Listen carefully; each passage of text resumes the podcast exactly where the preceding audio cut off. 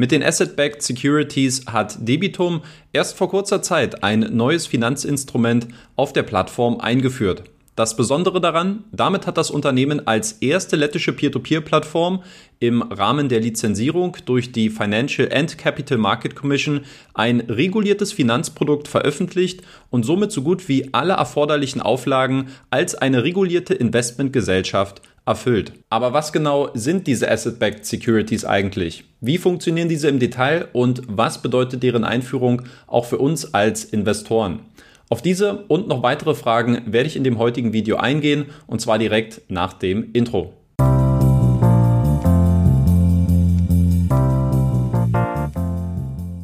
Was sind Asset-Backed Securities? Den Termini könnte man im Deutschen ungefähr mit Vermögenswert besicherte Wertpapiere übersetzen. Den Vermögenswert stellt die Forderung des Kredits dar.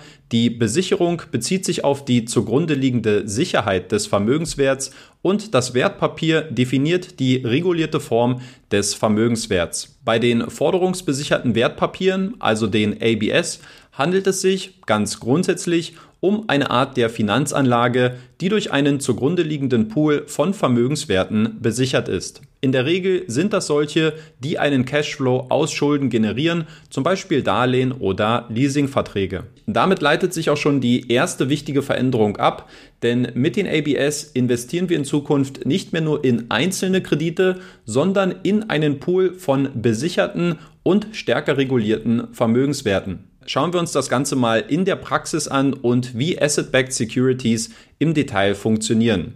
Phase 1, die Kreditvergabe.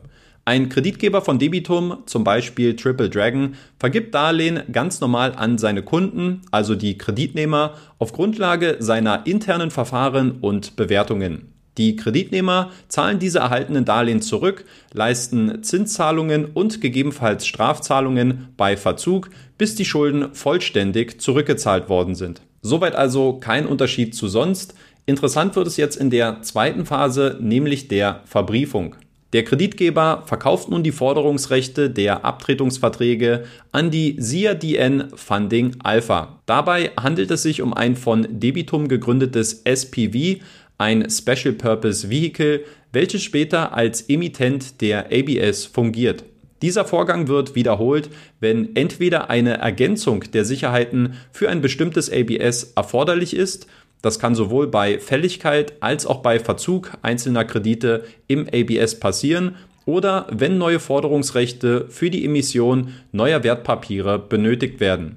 Diese Forderungsrechte werden dann innerhalb des SPV einer Due Diligence Prüfung von Debitum unterzogen, anschließend verbrieft und schlussendlich als ABS zusammengefasst. Die lettische Finanzaufsicht prüft daraufhin, ob die vorgegebenen Standards eingehalten werden und ob alle notwendigen Informationen in dem ABS enthalten sind. Sofern das der Fall ist, kann das ABS auf der Debitum-Plattform für Investments angeboten werden. Und zum Abschluss gibt es noch eine dritte Phase, die uns dann als Anleger betrifft, nämlich die Investitionsphase. Hier haben wir nun die Möglichkeit, uns die Dokumentation für jedes ABS anzusehen und im Vorfeld durchzulesen. Dazu gehören unter anderem das Angebotsdokument mit vielfältigen Informationen zum Kreditgeber als auch den finalen Bedingungen, wo wir einen genaueren Blick zu den Kreditnehmern und der Kreditstruktur bekommen. Erst nachdem wir den Bedingungen dieser Dokumente zugestimmt haben, kann eine Zeichnung vorgenommen werden. Die weitere Abwicklung funktioniert dann nach dem gleichen System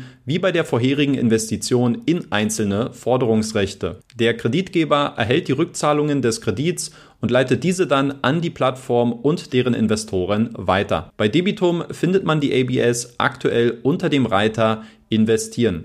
Dort kann man momentan die ABS nach folgenden Merkmalen filtern. Dem Index, das ist das interne Kreditscoring von Debitum, dem Zinssatz, dem Gesamtbetrag des ABS als auch den noch zur Verfügung stehenden Investitionsbetrag, dem Makler, also dem Kreditgeber und der Kreditlaufzeit. Aktuell gibt es bei Debitum nur die Möglichkeit, manuell in ABS zu investieren.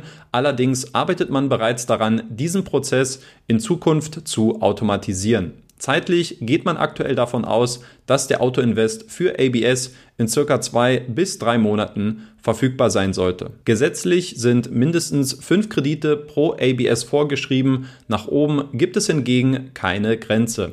Abhängig von dem Angebot der Kreditgeber und der Nachfrage der Investoren geht man bei Debitum aktuell davon aus, dass bis zu sechs unterschiedliche ABS pro Kreditgeber zur Verfügung stehen werden, wobei die Hauptunterscheidungsmerkmale die unterschiedlichen Laufzeiten und die Zinssätze wären. Außerdem wäre noch erwähnenswert, dass auch die ABS einen Skin-in-the-Game-Anteil der Kreditgeber beinhalten, der bei mindestens 10% liegt. Welche Auswirkungen hat die Einführung von ABS jetzt sowohl für die Debitum-Plattform als auch für uns als Investoren? Um diese Frage zu beantworten, würde ich meine abschließende Bewertung in mehrere Punkte untergliedern. Erstens Transparenz. Keine Frage, die Einführung von Asset-Backed Securities bedeutet ein weiterer Pfeiler im Hinblick auf mehr Transparenz und Compliance, die Debitum im Rahmen der Lizenzierung als Investmentgesellschaft erbringen und einhalten muss. Den Preis, den Debitum dafür zahlen muss, ist allerdings kein geringer. Denn im Kern werden dadurch zusätzliche Ressourcen gebunden, welche für die bürokratische Abwicklung und die Vorbereitung der Emissionsdokumentation anfallen. Dadurch verlangsamt sich wiederum der Geschäftsprozess, wovon unter anderem auch die Gewinnung neuer Kreditgeber und die zur Verfügungstellung neuer Assets betroffen ist. Zweitens Diversifikation. Auf den ersten Blick scheint sich die Diversifikation auf Debitum zu verbessern mussten bis zuletzt noch 50 Euro pro Kredit investiert werden, können jetzt mit 50 Euro bereits fünf Kredite oder sogar noch mehr abgedeckt werden. In der Theorie würde sich dadurch also die Diversifikation auf Kreditebene bei einem gleichbleibenden Investitionsbetrag erhöhen. Allerdings ist dieser Gedankengang hinfällig, wenn man dieses Konzept zu Ende denkt. Denn wenn es nur bis zu maximal sechs unterschiedliche ABS pro Kreditgeber geben soll, wären das bei aktuell vier Kreditgebern nur 24 unterschiedliche ABS-Unterscheidungen, in die man investieren kann. Bei einem Mindestanlagebetrag von 50 Euro wäre somit die maximale Diversifikation bereits bei 1200 Euro ausgeschöpft. Dadurch wird deutlich, dass Debitum auf jeden Fall wieder neue Kreditgeber für den Marktplatz finden sollte, will man die Vielfalt und Diversifikationsmöglichkeiten erhöhen. Bis dahin müssten Investoren entweder einen Cash Drag in Kauf nehmen oder aber mehr Geld in einzelne ABS investieren, ohne zusätzlichen Mehrwert im Hinblick auf die Diversifikation. Und drittens Sicherheit. Auch in diesem Punkt bin ich ebenfalls etwas vorsichtig. Denn in dem neuen ABS-Modell ist vorgesehen, dass die Vermögenswerte, sofern diese fällig werden oder in Verzug geraten, durch ähnliche Vermögenswerte innerhalb des ABS ersetzt werden. Die Haftung für die Kredite oblag allerdings auch schon vorher dem Kreditgeber, der gegebenenfalls mit seiner Bilanz für eventuell auftretende Verluste einstehen muss. Insofern erkenne ich unter diesem Gesichtspunkt keine zusätzliche Sicherheit, welche durch ABS geschaffen wird. Allein die Haftung wird in diesem Fall nur anders dargestellt. Und eine zusätzliche Sicherheit durch die Finanzaufsicht ist ebenfalls nicht erkennbar, da diese nur die formelle Einhaltung der Vorgaben kontrolliert, nicht aber deren Inhalt. Einzig die rechtliche Struktur der Investition wird somit sicherer und professioneller dargestellt. Zusammenfassend bleibt für mich daher festzuhalten, dass die neu eingeführten Investitionsstrukturen die demnächst auch bei Mintos, Twino und Wire Invest folgen werden, eher einen indirekten Nutzen und Mehrwert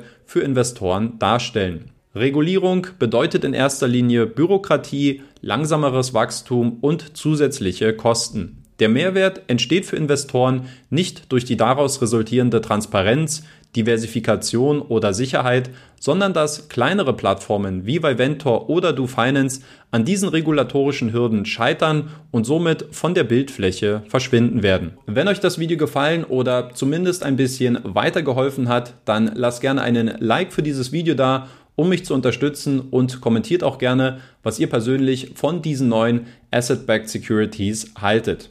Bis zum nächsten Video, euer Danny.